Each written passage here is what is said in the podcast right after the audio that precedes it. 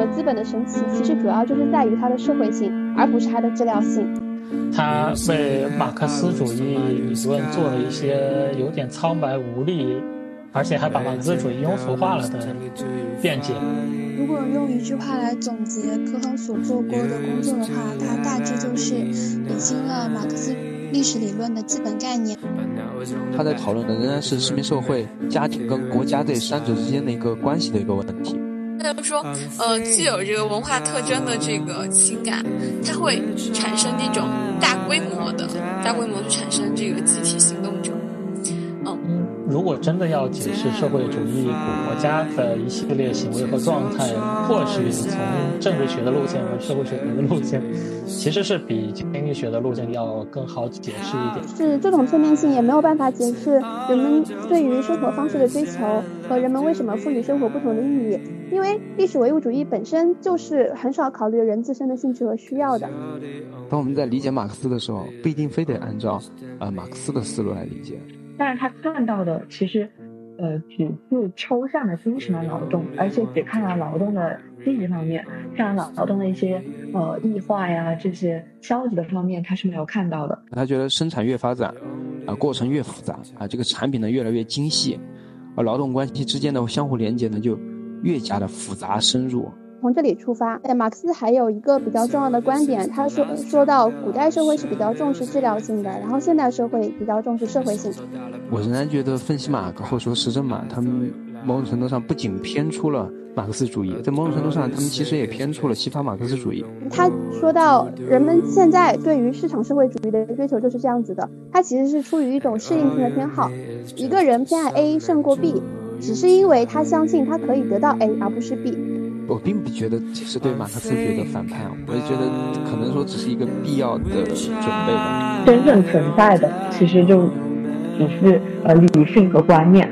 按每个人的能力来分配的话，对吧？那那先天的不平等，实际上会造成后天的不平等。最有利、最有利的条件下，共产主义革命的可能性从理论上也是值得怀疑的。Hello，大家好，欢迎来到我们喜马读书会的第四期。前面三期发出来之后，播放量还有订阅数一直在增加，我们压力很大。我们今天想要录制的是两个部分，一个是新实证主义的马克思主义，有两个人物，一个是德拉沃尔佩，还有一个是克莱蒂。哦，我们还准备把分析的马克思主义一起给聊了，然后分别是科亨、肖、罗默和埃尔斯特。好的，那我们现在就先从新实证主义的马克思主义开始吧。哦，那我们去介绍一下，呃，德拉沃尔佩呃这个思想家。教材里面基本上就是只关注他这一本书，呃，因为以前的时候马克思主义里面呃更多讨论的马克思的理论渊源，其实主要还是黑格尔跟费尔巴哈，呃，所以他他跑去讨论法国的启蒙思想家，呃，显得比较别开生面一点吧。然后它里面其实。讨论的问题，我觉得他是把，呃，卢梭关注的问题跟这个马克思关注的问题给嫁接到了一起。我觉得本质上哈，这个理路跟马克思讲他这个，呃，从费尔巴哈或者说黑格尔那吸取的那种路子，我觉得差不多。只不过说，呃，马克思本人可能他对卢梭的评价并不高，沃尔佩呢，他是自己觉得或者说他自己读出来，马克思或者说卢斯他受了呃卢梭很大的影响，乃乃至包括后面的列宁，然后呢。主要是哪些受到影响呢？其实最首先呢，就是在讨论这个自由概念上面。啊，他讨论这个卢梭的平等的自由，啊，这个概念的时候呢，啊，他主要用的文本就是哥达纲领批判跟卢梭的《论人类不平等的起源》。卢梭在里面呢，他其实区分了两种不平等，呃，一种呢就是先天的不平等，啊，这个我们就呃很好理解了。比如说，有的人生下来就健全的，有的人是残疾的，有的人高，有的人矮，有的人力气大，有的人力气小。另外一个呢是后天的不平等啊，比如说个子高的人啊，就更容易找到男朋友和女朋友啊，这种就属于后天的不平等啊。个子高的人，比如说啊，他就可以去这个什么仪仗队啊，这个就是属于一种契约性质的呃不平等。基于此呢，德拉沃尔佩呢他就开始讨论，他提出了一个所谓的概念，什么概念呢？就是说，呃，现代自由跟民主啊，它实际上有两个灵魂，也就是说呢，有两种自由，也就意味着有两种民主。啊，第一种自由呢，就是所谓的公民自由或政治自由，它是由什么来保证的呢？是由国会跟议会的这些，呃资产阶级民主形式来保证的。啊，他的这个理论呢，可以追溯到比如说洛呃洛克跟孟德斯鸠这些人。第二种自由啊，他更推崇的一种自由，啊，也是马克思更推崇的一种自由，什么呢？是平等自由或社会自由，啊，它是由社会主义民主制度来保证的。理论追溯呢，其实就是卢梭、马克思、恩格斯到列宁这一派，这个就是他讲的所谓这个呃两个灵魂啊。其实我觉得，呃，这个讨论啊。呃，从这里我至少没有感觉到德拉沃尔佩就是非常原创性的思想。我仍然感觉他在讨论的仍然是市民社会、家庭跟国家这三者之间的一个关系的一个问题。呃，他基于两个灵魂或者说这种两种自由的这个呃出发，让他讨论另外一个问题。那我们如何引导向我们更喜欢的、更愿意的那种自由，也就后一种自由？后一种自由呢，其实就是各尽所能，但是呢按需分配。因为我们讲，如果说。按每个人的能力来分配的话，对吧？那那先天的不平等，实际上会造成后天的不平等。所以呢，他讨论了怎么走向我们更想要的那种民主。啊，其实这个思路我觉得呃非常新奇。啊，这个比如说你特别讨厌某个政党，或者说你特别讨厌某个党派，那你恰恰你就是要加入他们，那你就要深入敌人内部去瓦解敌人。所以他讨论这个如何从公民自由走向社会自由的这个路子啊。是在这个议会跟国会保障的这种公民自由的这种体制下面去讨论啊，去建构这个社会自由。他不太喜欢那种暴力革命的方式啊，这是他第一个他讨论的社会主义跟自由之间的关系，这是他一个第一个重要论题。第二个重要论题呢，是关于科学的辩证法，黑格尔的那个辩证法啊，或者说此前的那些人的辩证法啊，他跟马克思的辩证法是啊有区别的，这也是德拉沃尔佩一个思想上的一个重要特征。他更多的讨论的是马克思跟黑格尔的不同之处，而不是他们两个相同之处。他觉得，呃，黑格尔及其此前的辩证法是一种思辨的啊，形而上学式的神秘的辩证法，啊，马克思呢实际上是一种科学的分析的，对吧？我觉得也是符合他所讲的一种实证主义的辩证法，对吧？所以呢，他把马克思的真正的辩证法的渊源啊，他从这个黑格尔往前倒，他倒到了这个呃伽利略的那种科学实验方法那儿去。他所采用的文本哈，这个地方的文本呢，其实主要是一个是黑格尔法哲学批判，以及那个巴黎手稿跟哲学的贫呃贫困上面，啊，它里面主要是批判什么呢？他觉得呃黑格尔式的先验辩证法啊，就是犯的错误啊，在于它是从抽象到具体再到抽象，也就是从呃通过先验辩证法把现实先归结于理理念啊，又把理念呢视作真正的啊实际存在的现实跟活动的主题。啊，从而让其实外在于对吧？而不受人的观念统辖的那种现实呢，反倒成了某种宾语，成了某种呃逻辑范畴里面的那种呃下属地位。呃，但是他觉得科学辩证法啊，区别于先验辩证法，它实际上是从具体出发啊，先有一个呃形成一个比较抽象的一个规律，但是它又要回到具体的历史逻辑、历史情境当中去，所以呢，它恰好是与。先验辩证法相反的，它的重点在于把握特殊对象的特殊逻辑。呃，这个就是教材里面啊，德拉沃尔佩的思想。我对他的思想我不太感冒，但是那个后面聊到那个肖的时候，我可以说一下。好，那我们下一个朋友，克莱蒂的话，克莱蒂，我觉得他这本教材里面说的最多的就是那个马克思主义和嗯黑格尔，然后这里的话基本上就很直，他一直在围绕。围绕黑格尔、恩格斯他们的一些就是辩证法思想在讲。然后克莱蒂的话，他是他的他的老师就是刚才说的那个德拉沃尔佩，所以他有很多思想都是批判性继承了他的老师。他的从生平上看的话，他是一九五零年加入了意大利共产党，呃，但是他倾向于立共的话。一个是受到列宁的影响吧，然后还有一个就是朝鲜战争的影响。朝鲜战争，呃，它让就是共产主义和资本主义的一个这种对立的界限变得很明显。所以说他在这种必须二选一的选择中，他就选择了加入到共产主义。那本一九六九年的《马克思主义和黑格尔》，主要就是围绕。马克思和黑格尔的学说之间的关系来讲的。然后关于这个问题的话，在意大利之前是德拉沃尔佩已经提出了，但是克莱蒂他思考的更系统一些。呃，这本书的话，它首先是从黑格尔的呃物质辩证法来讲，他先转述了一下黑格尔的物质辩证法的思想。用一句话来说，就是有限的是无限的，实在的是合乎理性的。也就是黑格尔他首先在逻辑上消除了个别有限实体，因为呃这种有限物它也是被思想渗透的物。所以说，有限的它是被包含在无限之中的。然后另外的话就是对物质世界的消除，因为呃有限物的思想和观念才是真正存在的，就是有限它是被包含在这个作为呃思想和观念的无限之中的。所以说这些思想和观念也就是无限才是真正存在的。所以它就相当于通过这个把我们的呃物质实在物质世界进行了一个消除。所以说。真正存在的其实就只是呃理性和观念，通过消解了这个时代的话，呃就把逻辑矛盾又变成了客观的时代的，然后这就是一个世间万物所固有的一个这样的矛盾。这前面说的就是克莱蒂他所转述的这个黑格尔的物质辩证法的一个基本内容。他认为就是黑格尔他通过物质辩证法这个工具完成了他的这个。绝对唯心主义，呃，但是黑格尔他呃把这个物质消除的目的，其实还是为了证明上帝的存在，所以他就构成了就宗教意识的一个本质的环节。然后呃，这个是关于黑格尔他的物质辩证法的一个内容。然后克莱蒂他又把呃黑格尔的这个物质辩证法和恩格斯、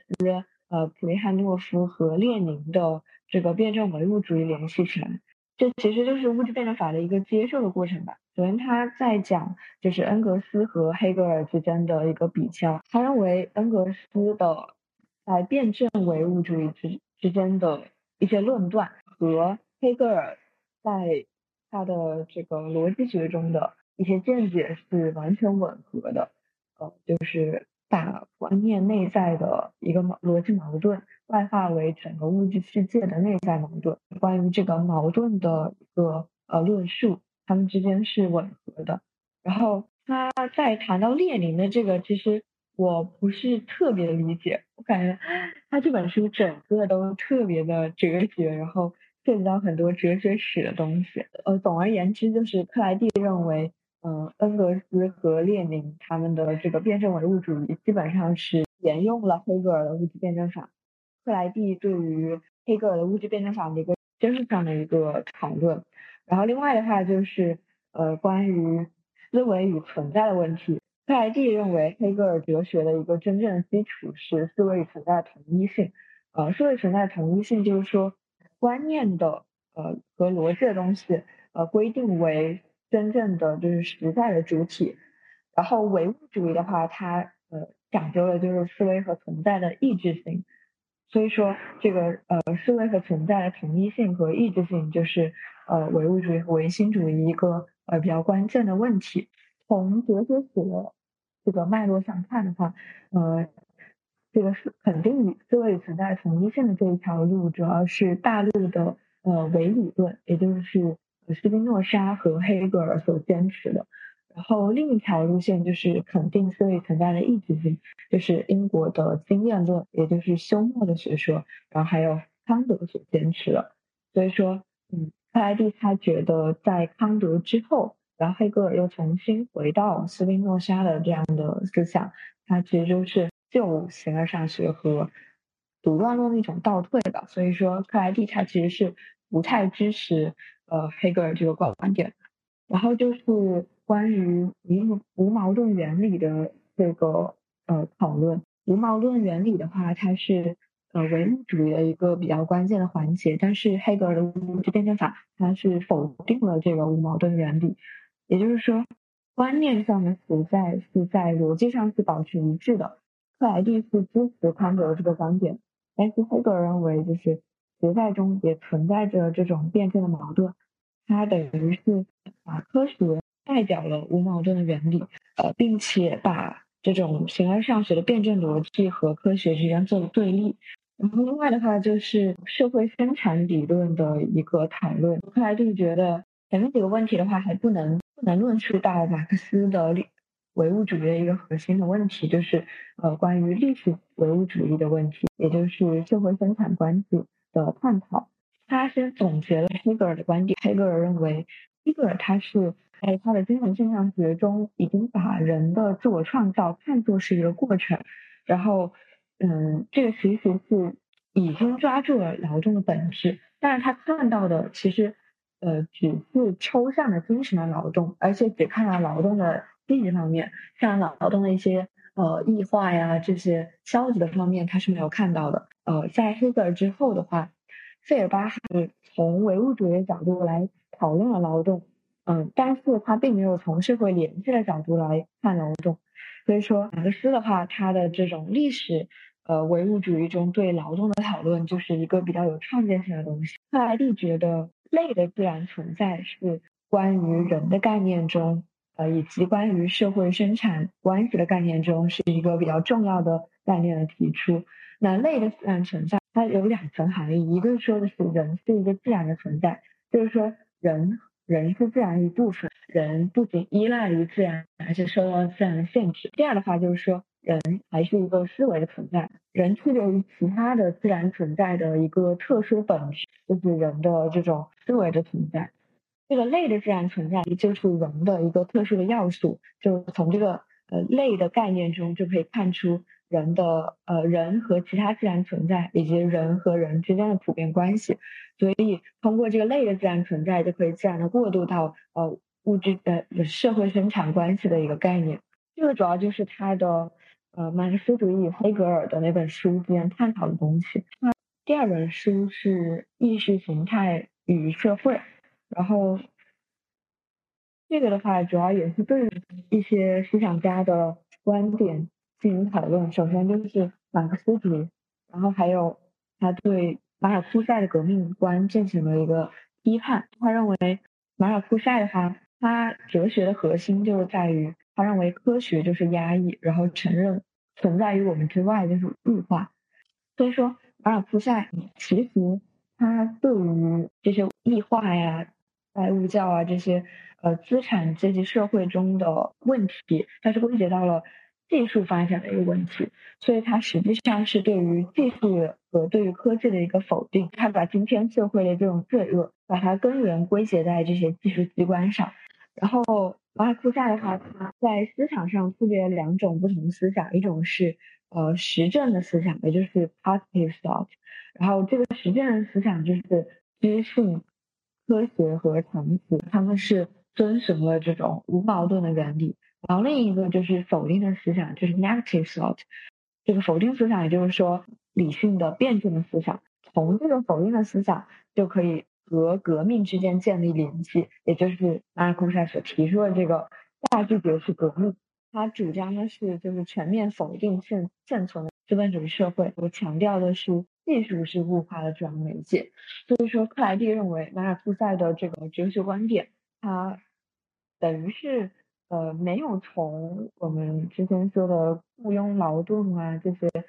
上面去批判社会，而是。单纯的从科学技术和技术机关的角度来讲，所以说马尔库塞他对于经典马克思主义他是持一个过时的，就是他认为马克思主义已经过时，然后克莱蒂他他是不赞成这个论调的，而且他认为马马尔库塞革命革命观他其实又回到了黑格尔的物质辩证法。下一本书就是一个政治的和哲学的反面论。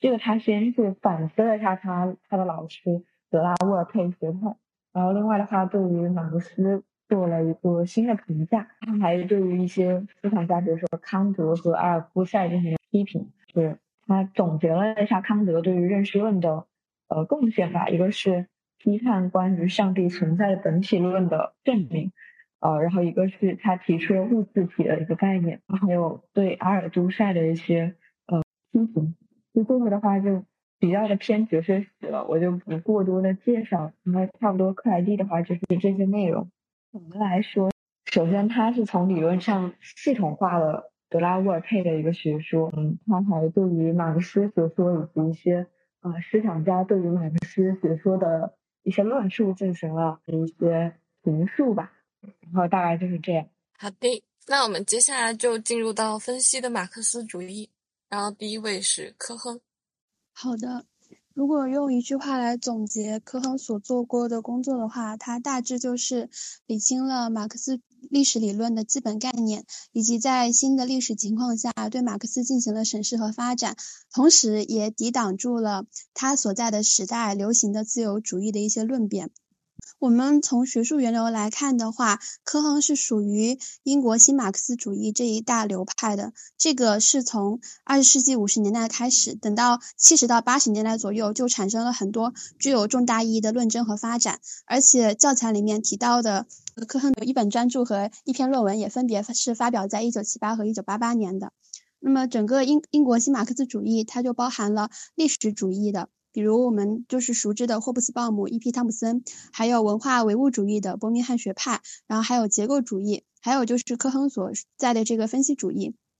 科亨是分析的马克思主义学派的一个开创者，他其实是受到阿尔都塞的影响才开始就关心马克思的这个历史唯物主义的。他们整个分析的马克思主义学派是继承了罗素和维特根斯坦的一个传统，然后加上马克思本人，他也很。专注于以技术和生产力作为基础和核心去研究资本主义。接下来来到他的这个一篇专著和一篇论文。一九七八年，科亨发表了卡尔马克思的历史理论一个辩护。他的研究对象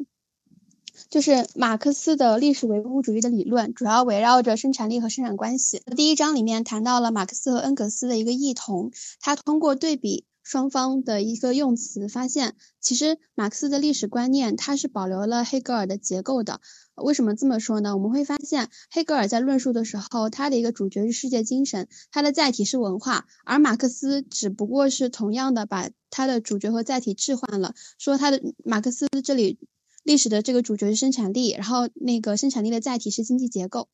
所以马克思通过模仿黑格尔的表达形式。但是又自创了他的这样的一些新的认知，就脱离了黑格尔的唯心主义，而提供了一个解释社会历史运动的有用工具。到了第四章的时候，科亨在这边就分析了非常重要的一对关系，就是我们的质料性和社会性，呃，material property 和 social property。那么，如果我们从内容上去分析一个事物的话，我们就会看到它自己的一个。基本的自然属性或者它的物质基础，这就是质料性所指代的。而如果我们从形式上去审视一个事物，我们就会看到它的一个社会关系，这就是社会性所指代的。比如说，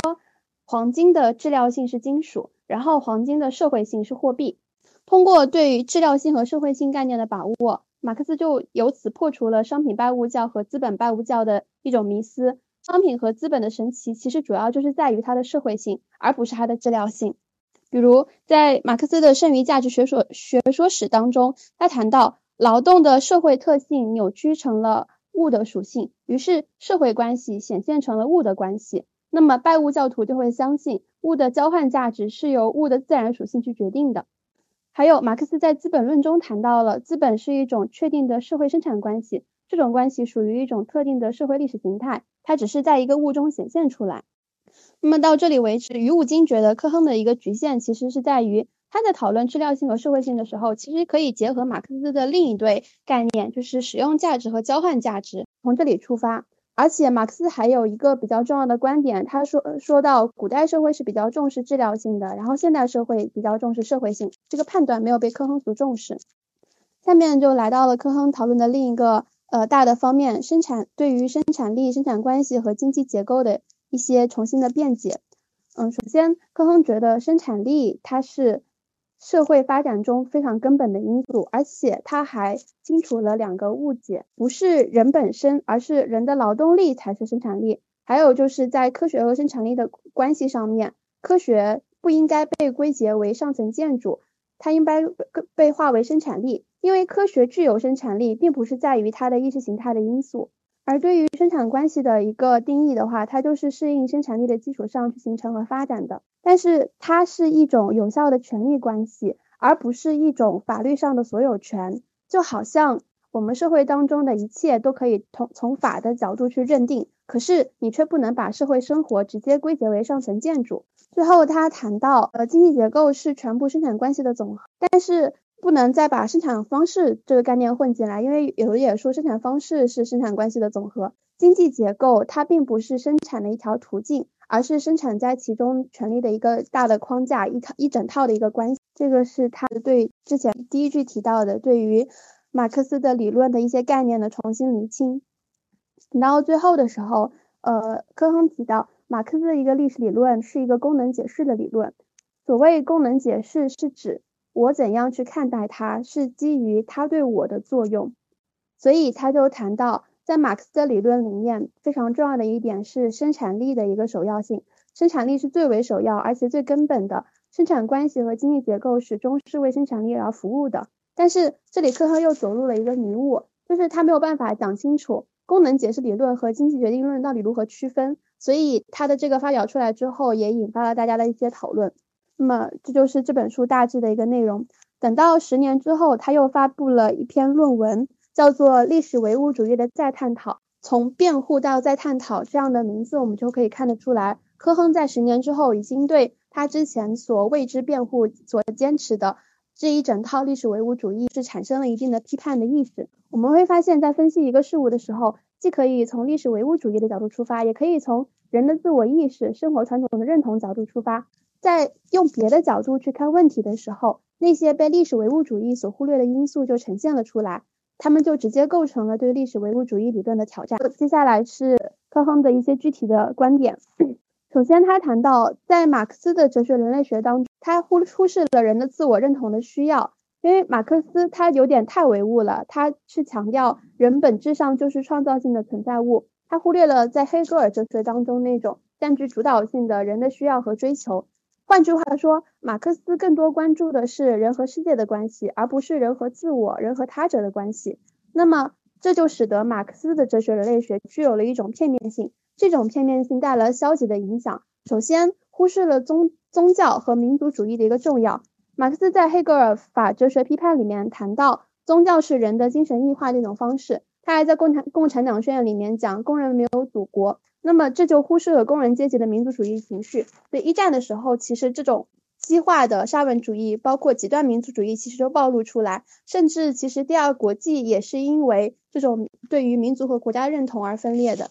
片面性还导致了对在未来共产主义中人的情况的一个片面描述。马克思在《德意志意识形态》里面谈到，在共产主义社会里面没有专门的画家，大家只不过是在其他工作的时候，大部分人会偶尔画一下画。那么不会有人在社会主义社会里面取得画家的身份，是因为成为一个画家也是一种自我认同。一个人如果只画画不做别的，就和马克思所谈的那种人的全面发展的存在方式产生了矛盾，是这种片面性也没有办法解释人们对于生活方式的追求和人们为什么赋予生活不同的意义，因为历史唯物主义本身就是很少考虑人自身的兴趣和需要的，这个是所有的消极影响。那么讲到最后，科亨他说的其实就是尽管马克思主义里面存在一些不明晰的地方，但他仍仍然相信他最基本的一个结论，也就是。历史的基础性的过程是人类的生产力增长的物质过程。呃，到这里的话，教材里面的内容就结束了。然后我到这里还只是觉得科亨是一个值得钦佩的、非常理性的哲学家。直到我后面就是看到在论文当中的话，大家更关心的其实是他会提出来的一些关于道德和平等的观念。然后我就主要参考了李华荣和乔瑞金的一篇论文，这边稍微谈一下他的一部分的平等观。也就是我在第一句话谈到的，科亨在在他所生活的这个时代和自由主义的论战，他的平等观就是基于批判当代自由主义平等观的。首先要谈一下马克思对于平等的一个追求。马克思觉得我们是可以消除平等的，可以既可既可以通过工人阶级的兴起消除平等，也可以通过创造巨大的物质财富。那么当那个财富如此巨大，人人都可以分得自己的一份的时候，这种不平等就自然的消弭了。但是科亨站在一个后来人的视角，他指出马克思这里是有局限的。首先，在他的时代，无产阶级已经分化了，可是资本主义生产却有望扩大规模。马克思所呃寄希望于的那个能够具有反抗能力的工人阶级，可能已经不复存在，不是不存在，就是力量非常弱小。再来就是马克思觉得未来会不停的发展，会拥有巨大的物质财富。可是科亨指出，现在我们已经受到生态危机的制约。就生产力没有办法再无限的增长，所以我们必然要在一种非常匮乏的状态下去谈平等。接下来他就把把矛头指向了现代自由主义。现代自由主义对不平等有三种辩护，一种是所谓的经济论证，就是谈只要我们保证人人的机会平等就可以了，因为保证了人人的机会平等，那么市场竞争下的巨大的收入差异就就是不违背平等精神的。还有一种是自由论证，他说如果你进行财富再分配的话，那你就违背了每一个人的自由和私有产权。这里面诺奇克就是属于自由论证的。诺奇克有谈到一个观点，说如果一个人对无主之物的占有没有造成对他人情况的恶化，那么他的占有就是合法的。最后一种是正义论证，说如果一味的追求平等会削弱人们经济的动机。在这里，我就是想到了一个可以证明的那个史实吧，算是就是比如说在人民公社时期，因为一味的平等。然后那个时候大家的积极性就不是很高。后面他又谈到了罗尔斯的一个差异原则。罗尔斯的这个论证也很奇怪，他说要允许社会的不平等去激励企业家，那么企业家就会去改善劳动者的远景，也其实是为了他自己，他会改善劳动者的远景。那么劳动者受到激励之后，他就会进行更高的效率和创新，最后会会惠及整个社会，直至社会当中。最贫贫乏的那群人，那么科亨觉得这种激励论证无异于向绑绑匪交赎金。他谈到那个不平等的根源其实是在于社会关系和阶级结构，而非天赋的差异。而且马克思也谈到剥削不是不平等的一个起源，而是结果。剥削本身就是一种不公正、不平等，因为工人他是被剥夺了拥有生产资料的权利，他是被迫为资本家工作的。而且这种剥削与被剥削的社会结构是直接跟政治相关联的。剥削的人他就想维系这种不平等，而被剥削的人就想减少这种不平等。最后，科亨他提出了自己所呃认为和规范的一种平等，那么就是一种更加深层的机会平等，一种可及优势平等，就是他想要着眼于人们拥有幸福的能力和自由，他他是平等的。他在他所设想的一种社会主义的平等里面。他会纠正所有非选择的劣势，不管是社会的不平等，还是天天天天的不平等。他最后的一个结果差异，它只只会是一个趣味和选择的差异，而无关于幸运。所以他的终极目标是为了消除压迫，创造出一个每一个人和他人都处于平等关系的共同体。但是在实现的时候，我们会遇到障碍，比如说我们不知道合适的组织技术，我们能够在自私的基础上使经济运转。这里面，我觉得他指的应该是亚当·斯密的那个，说市场在鼓励人们追求自身利益的时候，就会自然的让他们勤劳而节俭，然后通过竞争把他们促使整个社会资源的优化配置，这个是所谓自身的基础之上使得经济运转。但是科恩说，我们知道怎么在自私的基础之上，可我们不知道如何在慷慨的基础之上让这个社会经济运转起来。除了社会技术的障碍，还有人类动机的障碍。社会主义的改革的最大阻碍，并不是特权阶层的反抗，而是人们认为变革不可实现的一个信念。他说到，人们现在对于市场社会主义的追求就是这样子的，它其实是出于一种适应性的偏好。一个人偏爱 A 胜过 B，只是因为他相信他可以得到 A 而不是 B，因此。那个他所希望的平等的一个最终实现，不但取决于一个结构的建成，而且还有道德伦理风尚。最后的话，就是我看到有一段，这让我觉得科恩是一个非常值得喜欢的哲学家，就是他关于正义的一些讨论。马克思觉得物质稀缺的情况下，不平等的阶级社会是无可避免的。当集体财富的源泉充分涌流之后，任何形式的正义都可以得到实现。但是科亨觉得，规范性的终极真理是历史的不变量。然后我理解中的规范性的终极真理，就是有关于自由和平等这样的一些词语。虽然历史环境会影响公正的具体要求，但他们之所以能够施加这种影响，就是因为永远有效的公正原则在不同的时间有不同的内容。因此，平等问题不能被搁置和延迟。社会主义者必须少些浪漫，多从道德的角度维护自己。我们不得不在稀缺中寻求平等，不能依靠技术的发展为我们带来福祉，而是要做艰苦的理论和政治工作。然后他关于平等观的一个主要的观点都集中在他一九九五年发表的《呃 The Quality of Life》。好，我的那个分享就到此结束了。嗯，是是不是到我了？哎，跟是肖。这这这还是我本家，就是因肖这个就是我感觉就是跟科科那个相比来说，嗯，我觉得其实还是挺一致的，而且他们里面也提到他们当时在编分析码的。文集的时候，没没怎么提到肖的著作，嗯、甚至没怎么提到他的名字。我觉得有两个可能，呃，一个可能就是很自然的没有注意到他的创作，另外一个呢，就是觉得他思想当中的创新的东西，我觉得不太多，而且这里面也只介绍了他马克思的历史理论这一本书，分析马或者说肖的这个逻辑啊，我觉得是比较清晰的。他首先要把马克思。跟所谓的马克思主义以及马克思的那些追随者，呃，首先区分开来。那，其次呢，他建议取消或者说合并那些，呃，让我们感觉到呃非常混乱的那些术语，比如说历史理论、历史唯物主义、唯物史观这些术语。建议呢，就就用同一个词来讲。这个在分析码后面也是的。呃，关于什么上层建筑、意识形态，他们最后都统统一用一个词，或者说这些词是互相可以代替的。我们是不具体辨析它分别的。另外一个呢，它跟结构码呃也有个特别大的区别，他不讨论所谓的青年马克思或者说成熟马克思之间的分别，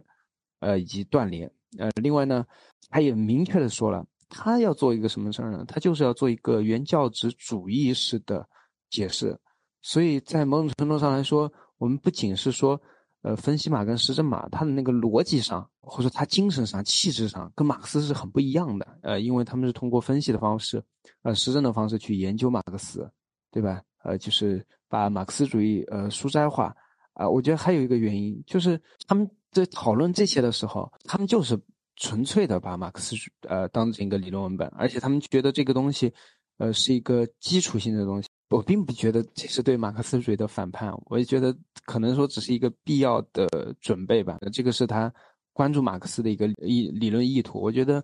我在我自己的学习生活当中，有的时候也挺启发我自己的。什么呢？就是呃，实证的东西或者分析的东西做起来，就挺让人安心的。就是你觉得自己的思维是得到训练的，另外一个你觉得自己的贡献是非常踏实的。就是比如说我证明了。呃，马克思的的确确他在某个文献里面跟谁谁谁有具体的关联，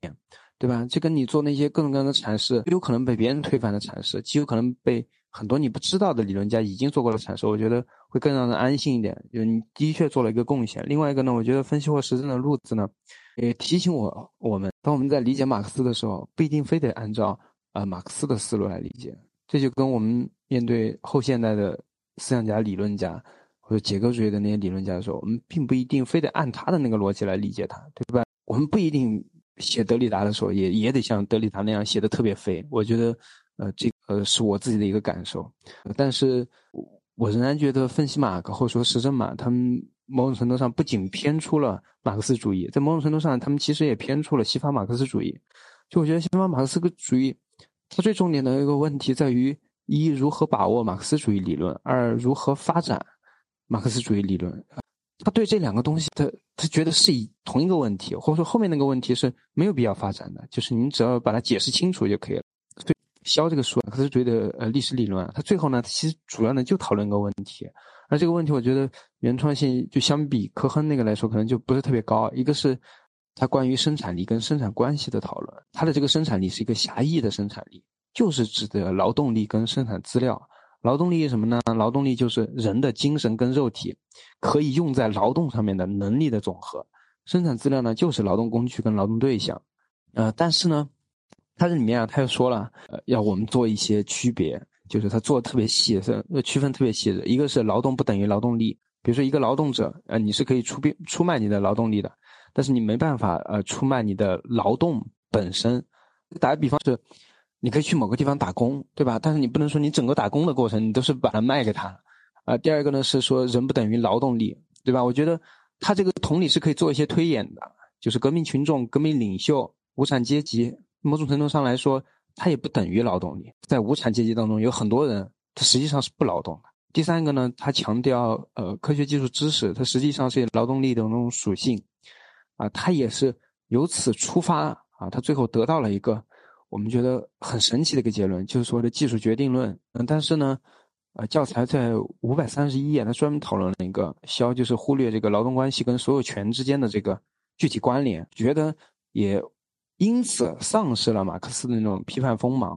因为他讨论劳动关系啊、劳动力的时候，他不怎么讨论所有权问题。他讨论所有权的问题的时候呢，他常常是仅就劳动讨论劳动，呃，他不做过多的发散。啊，在他看来，劳动关系有几个特征啊，啊，就一个呢，就是他讨论劳动关系的时候，是从生产特定使用价值的，我觉得都不能说商品，应该说是实用物这个角度出发的。呃，他不是从那种赋予或者说生产那种普遍的交换价值，就就作为商品呢，或者说作为货币的某种东西，它不是从那个角度来出发的。就它只讨论生产，而不讨论流通，不讨论消费。啊，另外一个呢，他有一些观点啊，他第二个关于劳动，我我最后把我的疑问放后面，我先讲完。他觉得生产越发展。啊，过程越复杂啊，这个产品呢越来越精细，而劳动关系之间的相互连接呢就越加的复杂深入。而第三呢，还有一个我觉得特别重要，觉得所谓的银行业、零售业，甚至所谓的服务业，它只是保证持续生产的一个必要条件，它其实并不是劳动关系当中的一部分，或者说重要部分。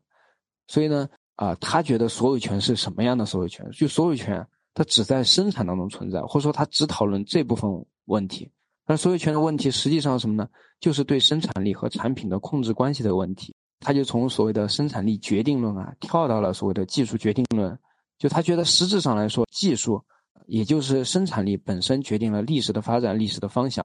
啊。这也是他对历史演化解释的一个理论。我读他这个，我其实我疑问还特挺多的。就第一个哈，第一个疑问什么呢？就他说生产越发展啊，过程越复杂，成品越精细。劳动关系之间的相互连接越是复杂，呃，我自己觉得可能是未必的，往往是生产越发展，过程越复杂，产品越精细，因此我们要制造出一个产品，你就需要特别稳定啊，特别确切的相互连接。这个相互连接它往往并不是越复杂，它反而是越单调、越清晰的展现出了啊生产关系的本质，啊，比如说我们这个手机，因为它有特别特别多的零件啊要制造出来，但是大家可能都。可能除了那种就是做那种总设计的工程师、设计师，他知道整个流程大概怎么走的。但很多比如说专门生产主板的、生产芯片的，他其实并不知道对方他们这一条流水线上的其他人在干嘛。所以他们那个连接，我其实觉得它实际上是非常单调的，它并不是非常复杂的。而且我觉得这种单调，它反而比复杂更能暴露这种呃劳动关系之间的本质。呃，另外一个是他强调的所谓银行业、零售业。对吧？它只是一个持续生产的必要条件，而非劳动关系。其实它这里主要强调的就是还是物质生产，或者说物质劳动。那我们如今的，比如说，呃，所谓的这些情感劳动，这个我觉得这是毋庸置疑的，这也是一个社会上的一个明证。这直接，呃，我觉得反正就直接给给他把他整个判断就给他证伪了。第三一个就是他这个技术决定论，我觉得中间的这个呃 gap 还是太大了。就是科学技术知识它本身能不能？就直接等于技术，我觉得是未必的，对吧？比如说我们有有这个各种各样的技术，对吧？但是我们没有光刻机，我觉得这这可能是你是造不出那种特别精细的芯片的。呃，技术又能不能又等于生产力呢？我觉得你在实验室造出来和你能够在工业大生产当中应用，我觉得可能也是两码事。就之间的这个 gap 还是特别大。当然，你可以说它是一个原动力最怎么样怎么样的，但是呃，历史社会当中，历史当中仍然存在非常多就是。非常先进的技术，很多年前就发明了，但是我们应用可能要等到特别晚。但是有一些技术是我们还没有把它应用出来，但是我们的应用情景就在呼唤它，就在召唤它。然后我们说，我们就投钱，投投各种各样的人力，我们就发展这样的技术。我觉得他没有讨论这样的问题，他这个呃技术决定论太大而化之了。好，这大概就是我的分享。然后应该是我我要分享的就是罗默。哦，他实际上他是一个经济学家，哦，他也是分析马克思主义的代表人物之一吧。嗯，他的生平其实没有什么特别好介绍的，出生在美国，成长在美国，呃，现在来看比较典型的那种，呃，学院派吧。而且他还是一个经济学家，因为呃，现代经济学可能更多的是趋向于那个计量经济学的范畴，所以他研究的论题在我们看起来会有点无聊。教材里面，他主要是讲了他的两部著作吧，一部是一九八二年的《剥削和阶级的一般理论》，然后另一部是呃一九九二年的《共产主义后的社会主义可能存在吗》。这两两部著作实际上它都有自己诞生的，有罗默他具体想回应的历史问题，但是。呃，我觉得我可以首先先分享一个这个之外的东西，就是他一八一九八二年他在那个计量经济学杂志上发表的一篇论文，的一个切片，可以看到他研究这个马克思主义的一个基本的思路和路径吧。这篇论文的标题是《论剥削和阶级的起源：前资本主义社会的价值理论》。哦，这篇论文发表在《计量经济学》杂志，也算是计量经济学最好的杂志之一吧。哦，在这里面我截取的片段其实就是他对于阶级的分析。呃，马克思主义理论家对阶级的论述有很多种，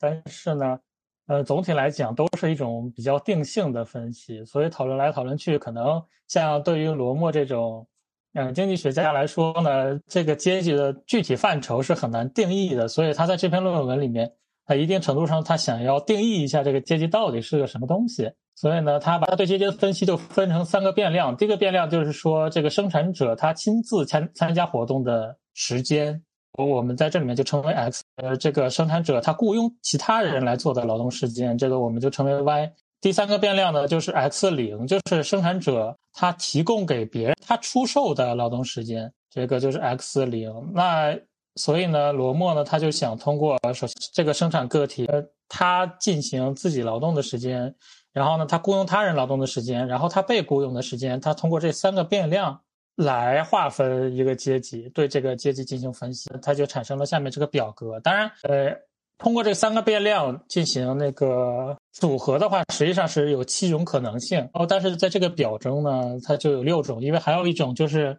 自己不劳动哦，也不供他人劳动，也不出售自己的的劳动，就是你在阶级上其实没有办法判断，因为现实生活中可能有这种，但是你很难去划分。然后呢，剩下六种可能性，我们就来稍微排列组合一下，来说一下。呃，罗默对他的分析啊，这篇论文我是在那个汪丁丁的那个经济思想史讲义里面看到。然后汪丁丁就把这个阶级名称，就是他是套用了毛泽东那篇文章《中国社会阶层分析》吧，还是叫什么名字？借用那篇文章里面对于阶级的名称，我在那篇论文里面本身没有看到。哦，首先一个组合就是最典型的就是大资本家或者说地主吧，他自己是不劳动的，他雇佣他人劳动，也就是说这个 y 是大于零的。那他是自己，他不会向他人出售自己的劳动时间，也就是说这个 x 零是等于零的，所以就是零大于零和零这个组合。那这个组合，呃，罗默对他的阶级描述就是说他。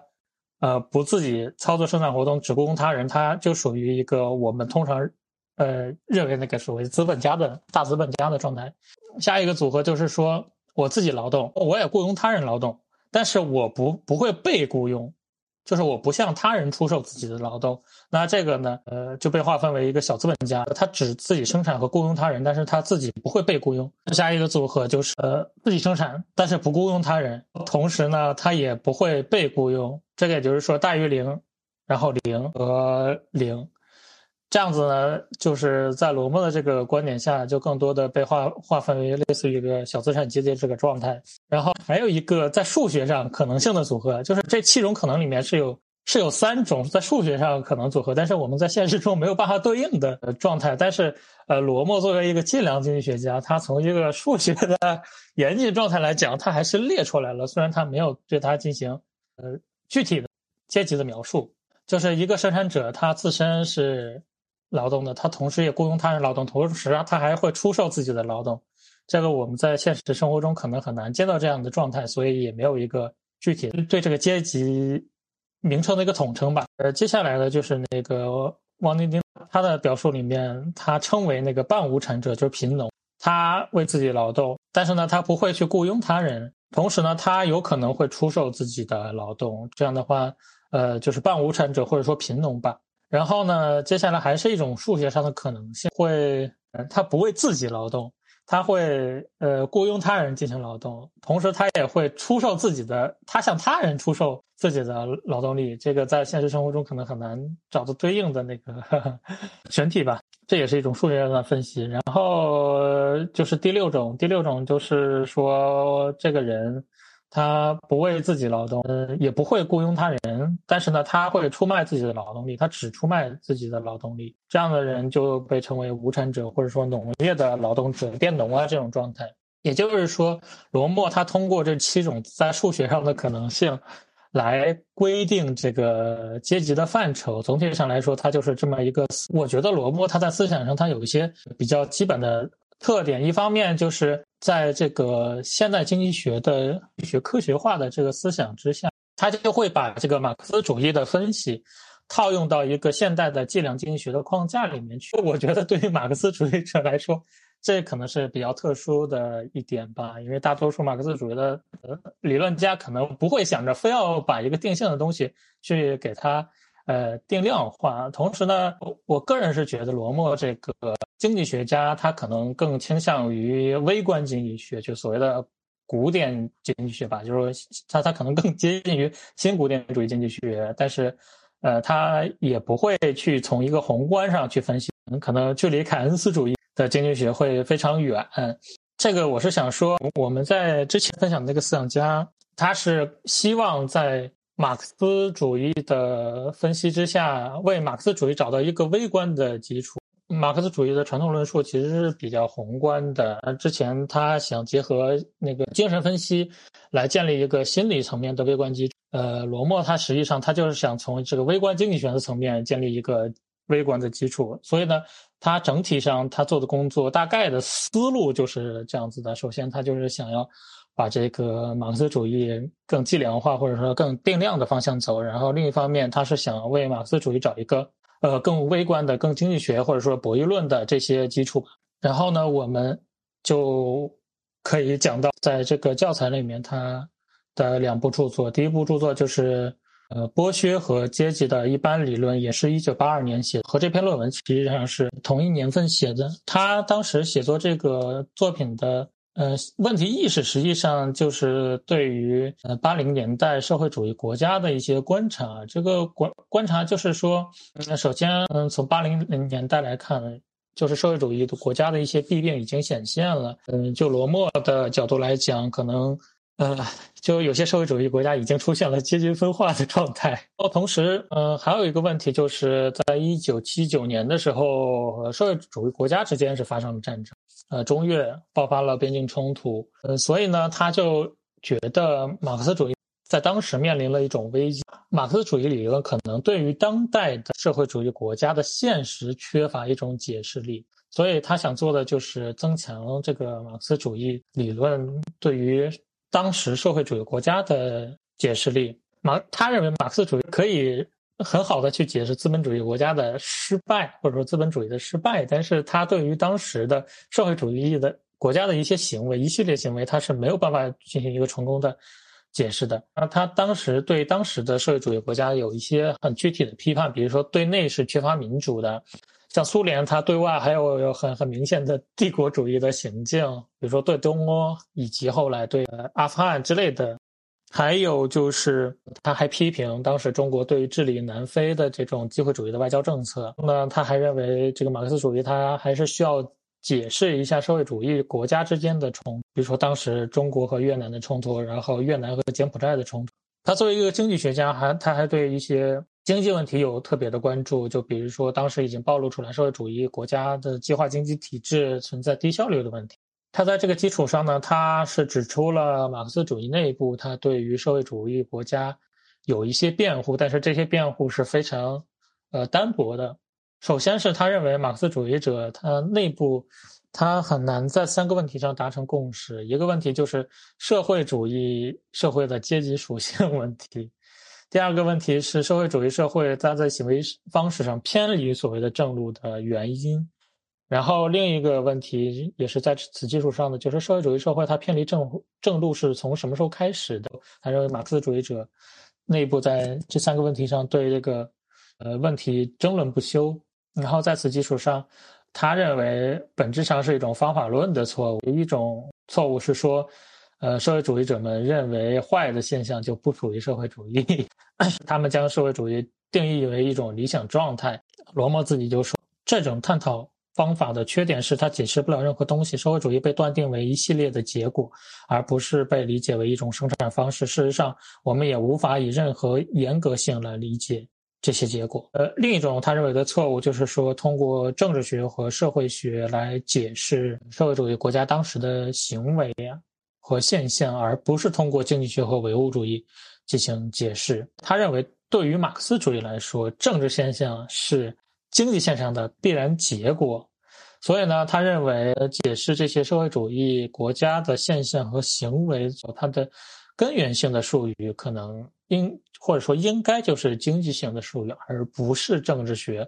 或者社会学的。但是坦白来讲，我认为他这个论断是有点片面的。本来对于马克思来说，经济学本来是一种所谓的政治经济学，那到了罗默这里就直接把它。给窄化掉了，变成一个其实有点庸俗吧，就是变成了有点类似于经济决定论的这个状态。嗯，如果真的要解释社会主义国家的一系列行为和状态，或许从政治学的路线和社会学的路径，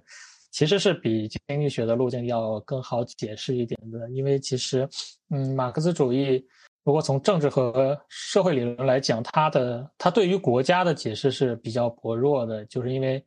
马克思主义很很大程度上，他会把国家当做一个阶级统治的工具嘛，就是国家不具有它的独立性，它只是一个工具性的东西，它没有一个自我的意识吧。有一种这样的感觉，所以可能，呃，需要更多的对国家理论的研究来补足这个。但是罗默的这个观点显然和我是相反的，他认为这个马克思主义的出路就是需要糅合新古典主义经济学、博弈论和分析哲学。是更具体来讲，就是需要对剥削和阶级理论进行探讨。那阶级理论。其实我刚才介绍那篇论文，它就是通过呃微观的经济行为的个体，嗯的三个变量来判断这个阶级。就是马克思主义理论，它如果是只做一个定性的判断的话，可能相对来说是比较能自圆其说的。但是问题是，如果它进入一个定量的判断，或者说，呃，你具体到，就比如说真的，你在一个社会里面，你要判断一个成分的时候，你要判断这个人是地主还是贫农。或者说还还是富农，这种判断实际上是非常微妙的，或者说它近乎就是一个不可能完成的任务。呃，在这个意义上，我是觉得他非要对阶级进行一个定量的或者说分析吧，就是有一点点嗯自找麻烦的。而且他进一步会有一些其他的问题，比如说我们看刚才那个表，就是他对于这个阶级划分主要是呃通过判断一个生产者。他到底是雇佣还是被雇佣，或者说他是雇佣他人来工作来判断的？也就是说，他到底是他是使用了自己的劳动时间，还是他出卖了自己劳动时间，还是说他就是购买了他人的劳动时间？但是他本身就是他这个判断，他是一个完全定性的判断，但是你很难从中推断出一种价值判断。就比如说一个小资本家吧，他可能同时他是自己劳动的，然后他购买他人的劳动时间。问题是，这并不意味着什么，他很难从中推导出一个价值判断。那这个小资本家，或者说他这个富富农，在这个语境下，他很可能最后就破产了呀。那当你讨论一个小资产阶级和无产阶级的时候，你在这个意义上，你具体讨论的到底是什么？因为它有很多具体的情况，你在这个语境下其实是非常难以讨论的。然后继续到剥削的问题，因为刚才已经论述了。呃，关于阶级的问题，然后呢，他在这个剥削和阶级的一般理论里面，他有一很大一部分贡献，他就是想深化那个马克思理论对于剥削的理解。他认为，马克思定义的阶级和对应的生产资料的持有有关嘛，就是有产阶级占有生产资料，因此无产阶级在生产过程中虽然付出了劳动，但是必然受到剥削，但是。罗默指出，他认为这个对于剥削的定义其实是有点过时的，因为他认为在当时，就是一九八零年代的社会主义国家里面，虽然生生产资料变成了公有制，但是工人依然受到了剥削。他首先认为当时社会主义国家里面是存在剥削的，然后呢，他又需要通过理论来分析为什么存在这种，或者说为什么在社会主义国家里面仍然。出现了经济不平等的状况，所以呢，他认为马克思主义是需要一个更具有普遍性的剥削理论的，而不是仅仅分析资本主义剥削的理论。所以呢，他认为自己有义务创建一个对于剥削问题的一般理论，更有具有普遍性的理论。在他的理论里面，剥削的定义就需要有一些改变，就是他认为在任何的经济体系中，人们要么为自己工作的，要么是为别人工作的。如果一个人在经济体系中为了最大化他们的利益，就比如说要赚更多的钱或者生产更多的产品，需要雇佣他人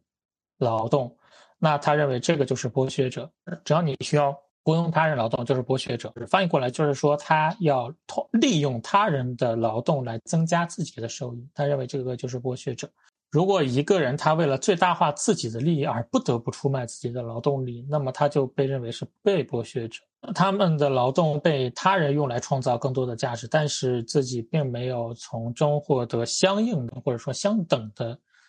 呃利益。当然，这里面还是有一个经济学的。思路就是说，理论上每个人的经济行为都是为了最大化自己的利益，但是对于被剥削者来说，他在当前的这个经济环境下，他如果要最大化自己的经济利益，他是不得不出卖自己的劳动力的。也就是说，他如果他可以不出卖自己的劳动力，实际上会让自己就是在一定条件下，他如果呃不出卖自己的劳动力，可能会获得更多的价值。他的意思是这样子。那他在定义了剥削之后，他就阐释了剥削的形式。他这里面对于剥削形式的阐释，主要就是在马克思主义语境下的那个呃封建的剥削。因为当时马克思的历史语境下，封建的生产方式和财产关系并不是距离那么远的事情。然后也就是相对于呃封建的生产方式，其实。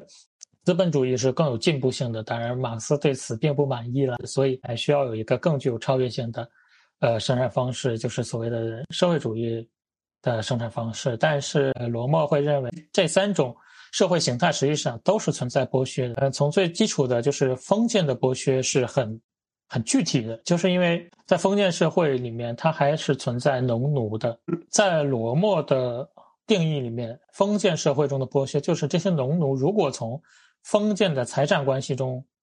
撤离出来，他们的处境会比现在更好。如果这些农奴他不再是呃这个封建主所拥有的，而是他变成一个自耕农的话，他的处境会更好的话，那这些农奴就是受到了封建的剥削。而如果这些领主或者封封建主就是他们农奴跑掉了，他们农奴撤离了，他们的利益就会受到损害的话，那他们就是封建社会的剥削者。所以呢。在这种封建关系里面，呃，这个农奴的劳动它是受到强制的方式展展开的，就是他们的劳动不是自由的劳动，他们是属于在这种社会关系之下，就是这个农奴为了最最大化自己的利益，不得不出卖自己的劳动力，所以他们是受到了呃剥削。也就是说，如果没有这种。嗯，生产关系，他们实际上是可以不出卖自己的劳动力的。也就是说，他们出卖不出卖自己的劳动力，实际上并不是一个我们概念上的自由市场决定的，而是当时这种生产关系导致的。他们没有那种市场意义的自由选择的权利，所以他认为这个封建的剥削这个概念是很明晰的。然后呢，是资本主义的剥削，这个在马克思主义的论述中已经很多了。他进一步论述那个社会主义的剥削，他对社会主义的剥削主要是它有两种分类，一种分类就是社会主义剥削，生产者的技能。他这里面主要讨论的是生产者的技能问题，因为在社会主义社会里面，呃，生产资料已经变成公有制的了，但是呢，生产者的技能它是没有办法公有，就是生产要素里面，劳动力它并不是一个呃可以完全把它均质化的一个生产要素。就是劳动力和劳动力本身也是有区别的。那在洛莫了看来，有些生产者的技能它是不可以被让渡的。那这种就是它虽然你把它看成生产要素，但是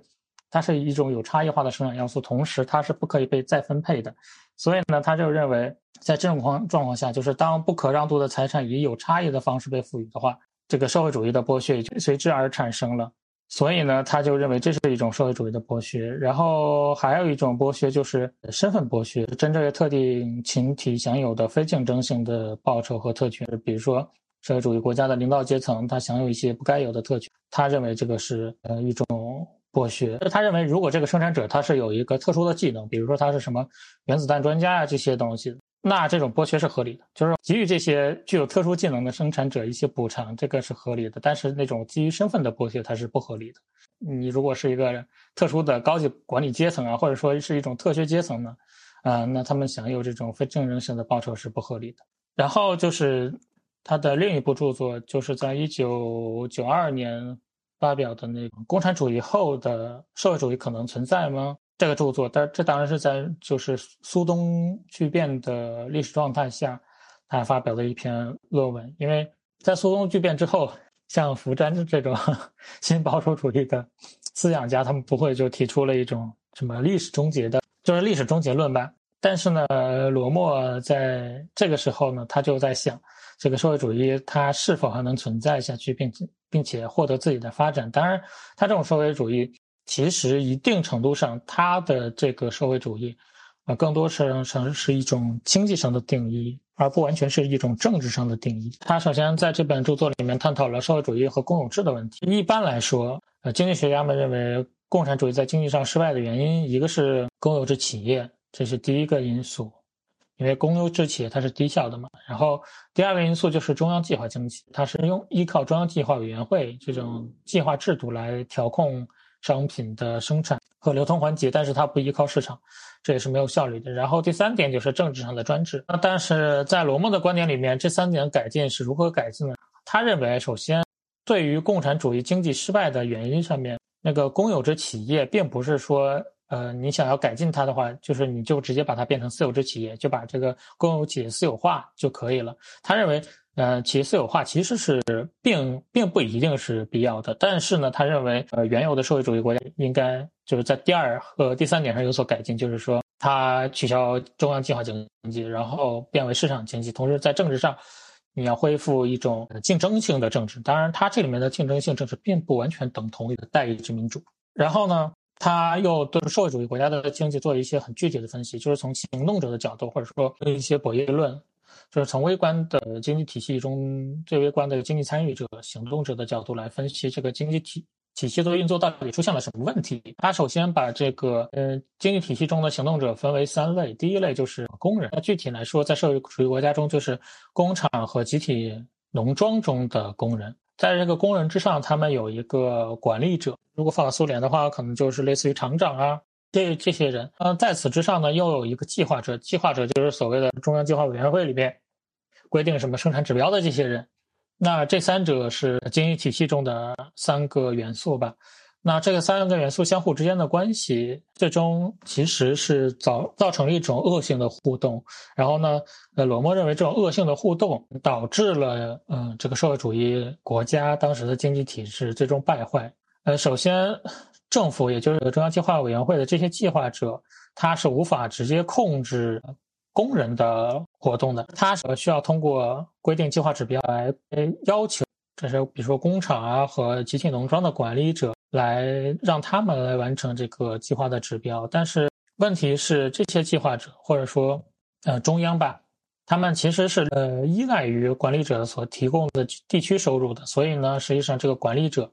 和这个计划者中间是有一层博弈的。呃，对于这些管理者来说，这些工厂啊和集体农庄的管理者，他们可以投入少量的物质刺激来刺激工人的努力工作。但是这种刺激，这种物质刺激是有很明显的局限性的，他们是没有办法解决呃基本的效率问题的，因为工工人还是觉得他也并不是为自己工作，还是这样子。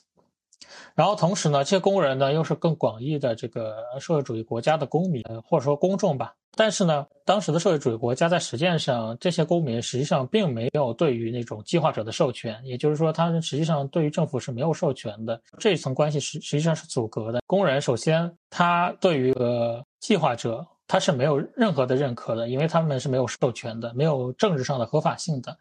那同时呢，这个计划者呢，他又没有办法控制呃工厂和。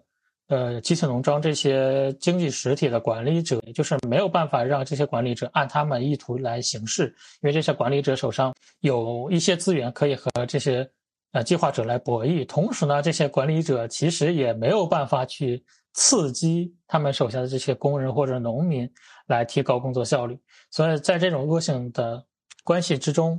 导致了社会主义的经济体系运转不良。但是呢，他又对比了资本主义的处理方式。他认为，在资本主义体系之下，呃，管理者和工人的互动，管理者会使用胡萝卜和大棒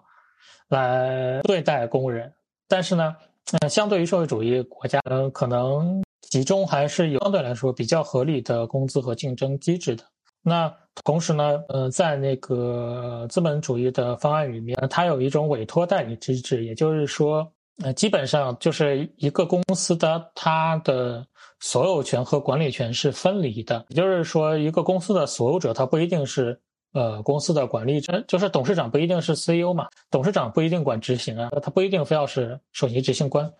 那同时呢，他就是这个公司的所有者，他如果呃。他任命的这个管理者，他不能提升这个公司的价值，或者说不能实现这个公司的效益。他实际上，这个管理者对于这个公司的所有者，其实上对于这个管理者是有一层制约在的。证券市场实际上就是这么一个东西，就是你买进一个公司的股票，实际上你就买进这个公司的所有权嘛。哦，如果这个管理者、这个执行官他不能实现公司所有人的利益，那这个管理者就会最终会拍。被开除，它是有这样一种约束机制的。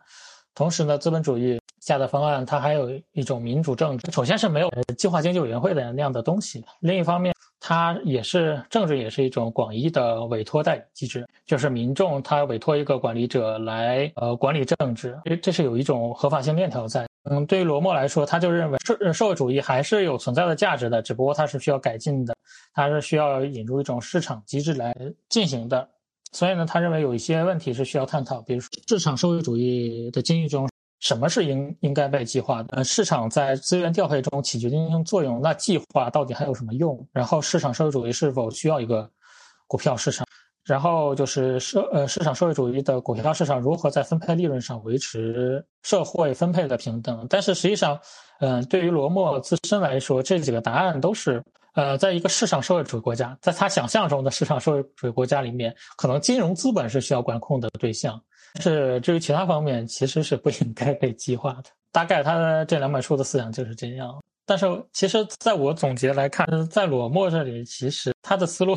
一定程度上实际上是被当时在当时的那个社会历史语境下，他为马克思主义理论做了一些有点苍白无力。而且还把马克思主义庸俗化了的辩解吧，这是因为当时的社会历史背景来说，嗯，社会主义国家的实践都出现了非常大的问题，所以他不得不做的一些理论上的辩护。但是其中的问题是，他本身是一个生活在资本主义世界的啊计量经济学家，就所以他看待问题的方式多少都有点特别外宾。我这回分享就是这样。好的。接下来是我的埃尔斯特。我昨晚看到山青处，他发现他的笔记一半没了，然后他吓死了，因为他要再看一遍非常无聊的罗幕。我想起我前阵子跟我师兄就在说。感觉老师的研究兴趣会很大的影响到学生，我就说到，因为之前老师其实都不怎么 Q 分析嘛，都觉得分析嘛好像在我这里没有什么存在感。然后我师兄说：“对啊，老师说分析嘛不是哲学，没有什么哲学的味道。”我昨晚还在群里面分享了那个书的一个。片段就是说，一群哲学家然后组成了一个非常奇怪的学派，除了在很少的基本原则上保持一致，除此之外，经常发生非常激烈的争执。他们就因为自己呃可以尽量避免使用那些让自己沉迷于被其他马克思主义者所使用的模糊策略，就把自己的小组称呼为“非胡说的马克思主义”。又因为这个会议的日期，所以他们这个小组就叫“九月小组”。我想了一下，那我们这个小组就可以叫做“胡说的西马主义”，然后就可以定为星期二小组。然后我领到这个是埃埃尔斯特，他那个求学经历也没有什么特别的，反正就是在巴黎大学上学，后面就去巴黎大学执教，再后面就到了哥伦比亚大学研究那个方向，什么合理选择的理论、分配正义理论。我看他那个东西的时候，感觉我在上那个政治哲学的课。他有几个概念还蛮有意思的，反正我今天就分享一些我觉得还比较有意思的部分。他一本书就叫那个理解马克思，它里面有几个东西，就比如说。意向的结果，意向的结果是说，行为者在他行为之前的动机。虽然我通过这个行为不一定能够实现意向的结果，但这个结果以观念的方式存在于我这个行为之前。然后还有一个就是现实的结果，就讲那个功能的解释，注重的是行为实际上的效果。还有另外两个，一个叫亚意向性的因果性，还有一个叫做超意向性的因果性。他说有一些什么，比如说关于偏爱啊，或者其他的精神状态，比如说信念、激情这些因果解释。他说这些方面的因果解释就叫亚意向性的因果解释。还有一种就是把聚集着的社会现象理解成很多个体的行为的结果的因果解释。他就说这个叫做超个体的因果性。然后他觉得在马克思的著作里面就存在着这种亚意向性的因果性，比如说他探讨商品拜物教、犹太人问题，还有各种历史事件、路易波拿巴的政变的时候，他都很注重那种对行为者的信念、偏爱、欲望、激情的分析。然后，那马克思里面有没有那种超意向性的因果性？他觉得说，在马克思之前，比如说亚当·斯密看不见的手，然后黑格尔。呃，理性的脚迹，这些说法实际上都是那种超意向性的因果性的具体表现，就是每一个人都在按照自己的意向在行动，但结果呢，行动的结果超出了每一个人的印象，所以他就觉得说，在马克思的著作里面有很多的这种超意向性的因果性的解释方法，比如说强调这个经济发展的规律不以个人的意志为转移，比如说社会形态的发展是一种自然历史的过程，都是这种因果分析法的应用。然后他还那个，今天好多人在讲剥削，他也有在讲那个市场剥削。他就说，那个市场剥削里面，权力是通过三种方式在强化剥削关系的。第一个是通过国家权力加强所有权，那第二个是通过垄断权的存在，第三呢是通过对生产过程的支配。在讨论那个权力和剥削的关系的时候，他就问说，呃，国家本身它有没有可能成为一个剥削者？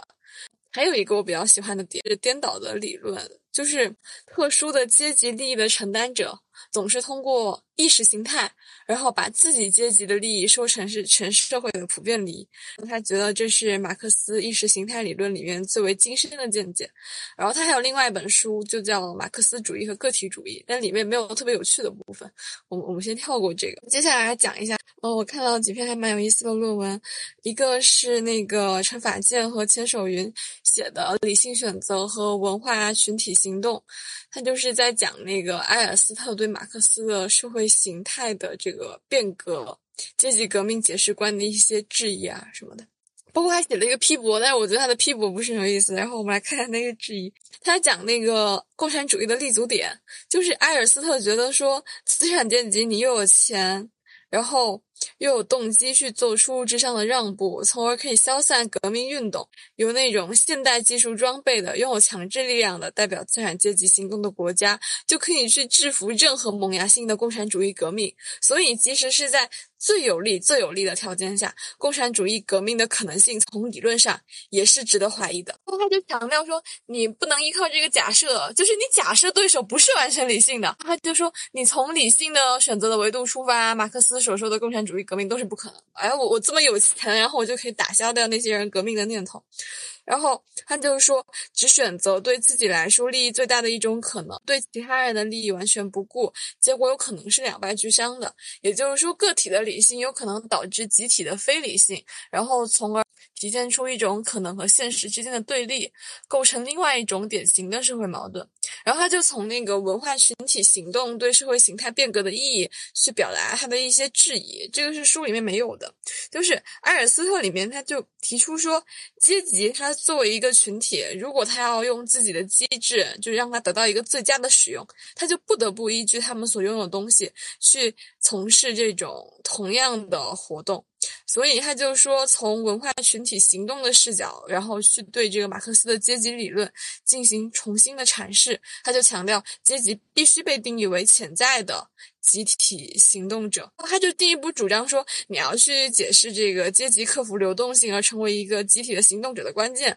你就得去理解各种促进或者妨碍集体意识或者集体行动出现的条件。他就觉得说。呃，阶级革命它是不能承担这个解释历史发展的载体的重任的，而文化群体行动就是大家有相同的这个文化背景啊，以这个文化背景为特征的群体的行动，才可以用来解释历史的发展。所以，这个马克思这个东西就不成立。然后他就说，当代世界的这个社会冲突并不总是，甚至是很少很少，你在围绕阶级来进行，主要就是各个文化群体之间的这个呃文化背景为特征的这个群体之间的冲突。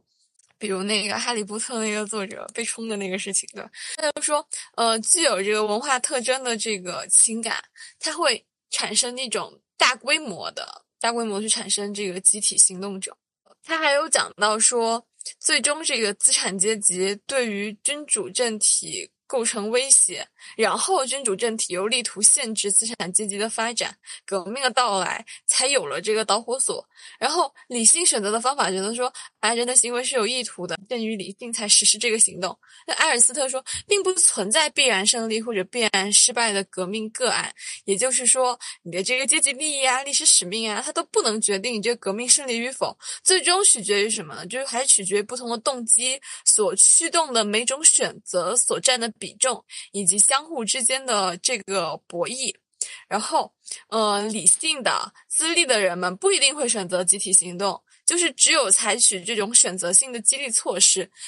集体行动才会发生。这个其实就是刚才山青有讲到那个博弈论，就埃尔斯特觉得说，潜在的这个革命者他处于一个囚徒困境。就你如果革命成功了，你冒着风险取得的果实就被别人分享；那你如果失败了，那现在政权给予你的苦难你自己独自承受。所以革命参与者要付出一个巨大的代价。通过这种呃博弈，就是你计算完之后，理性的策略就变成了远离革命。刚才那个大家有引到那个乔瑞金的。论文，呃，陶瑞金和李小红写的一篇那个埃尔斯特方法论。个人主义思想的精神实质及其意义，在那个《晋阳学刊》嗯，它里面就讲说，这个方法论个人主义这个词，它不是埃尔斯特独创的，它一开始就是在经济领域用了用了就用到政治领域去了，然后埃尔斯特把它一搬就给它搬到了社会科学。这个东西实际上就是一种还原法，因为在他那里，我们研究各种复杂的社会现象的时候，必须介入到个体。然后他认为说，你只有回到个体，你才能够去解释这种现象的结构和变化。这里面包括什么东西？包括个体。的特征、目的、信念和行为，更进一步就是说，要从这个社会制度和行为的整体模式去还原到个人，就是他一直在探寻的那个微观基础。后来就把这个方法论个人主义这些基本特征作为他解释社会现象的一个基本原则，就抛弃了那种从整体啊、宏观啊的视角去考察社会的那种惯常的方法，提倡回到个体，回到微观基础，你要从个人的角度出发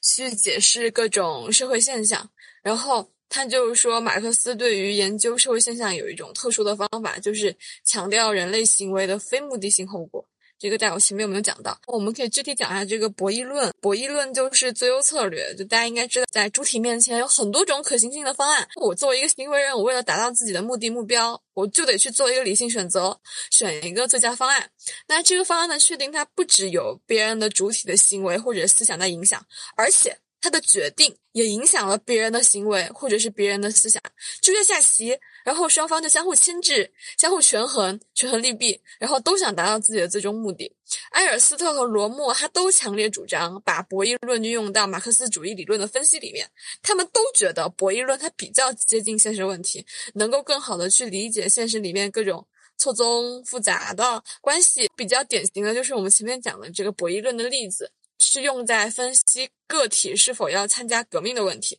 就每个个体有两个选择，你要么革命，要么不革命。然后呢，如果自己革命，哦，别人不革命，或者是自己不革命，别人革命，那。不一定都不一定能达到革命的目的。最好的方式就是，你如果要革的话，你就得自己跟别人一起都去革命，这样个体才能结成一个团体，团结起来，才有最大的可能去获得这个革命的成果。他就是用那种数学的方式去体现这个博弈论的科学性，然后去分析说一个个体他为了自身的利益而参加行动，他会怎么思考，然后他就很振奋。埃尔斯特说，博弈论的价值是无法估量的。然后我我们前面还讲到一个是什么偏好啊欲望，就是他觉得说偏好和欲望的形成是心理机能和外部环境相协调，他们会互相调节而去产生的。有相同的心理机能而不同的环境的人，他会产生不同的偏好和欲望。然后就讲这个剥削的问题，就在阶级社会里面，被剥削者会逐渐形成一种偏好，他们接受了他会被剥削的这个命运，他就觉得。他这个命运无法避免，但是也不算是一个太坏的结果啦。这样想的话，就是会给他们带来一个心灵的安宁。但马克思就坚持认为说，在资本主义社会，这种对偏好的解释只能对剥削者有利，只能给剥削者带来好处，而不会对被剥削者有利。我觉得这例子有点像什么，就是。什么？你的前任有了新欢，然后你心里想，啊，嗯，祝福，类似就是带来一些心理的安宁。然后鉴于此呢，艾尔斯特觉得说，马克思他其实已经陷入了一种功能解释或者目的解释，这解释不合理。因为被剥削者这种偏好是因因为一种特殊的心理机能是形成的。虽然结果它是对剥削阶级有利，但这个有利它不能解释这个偏好本身。那偏好应该是由这个它带给被剥削者。被统治阶级的好处来解释的，他还提出了一个马克思主义的另外一个重要的方法论，叫做反终极目的性。反终极目的性就是说，你这个行为人，你不止没有达到自己的目的，反而得到更加糟糕的结果。他这里面用的那个例子就是。你每个农民为了能够获得更多的土地，然后你就砍砍砍砍砍，把树木都砍没了。每个农民都这么做，结果就是破坏森林、土壤沙化，农民的土地变得越来越少。呃，或者用比较生活化的例子，就是你的男朋友对你不上心，你为了让他对你上心一点，你就对他大骂特骂，你想把他骂醒，结果他被骂怕了，你们就分手了，对不对？就是这种，嗯，没有达到自己的目的，反而得到更加糟糕的结果。然后他就说，这个马克思他就是通过这个。呃，亚目的英国解释和超目的英国解释，去解释资本主义社会里面人们遭遇的困境，尤其是对于工人，就一方面就是形成人们的目的和欲望无法抗拒的心理机能，比如说工人阶级的基本生活要求。然后另一方面就是使他们非常受挫的社会因果性，比如说这个工人阶级的现实状况，然后两者交织在一起，人类就陷入了两难。所以我们需要思考的问题是：人类将如何才能走出这一张自己编织的网？好啦，这个就是我觉得埃尔斯特比较有趣的部分。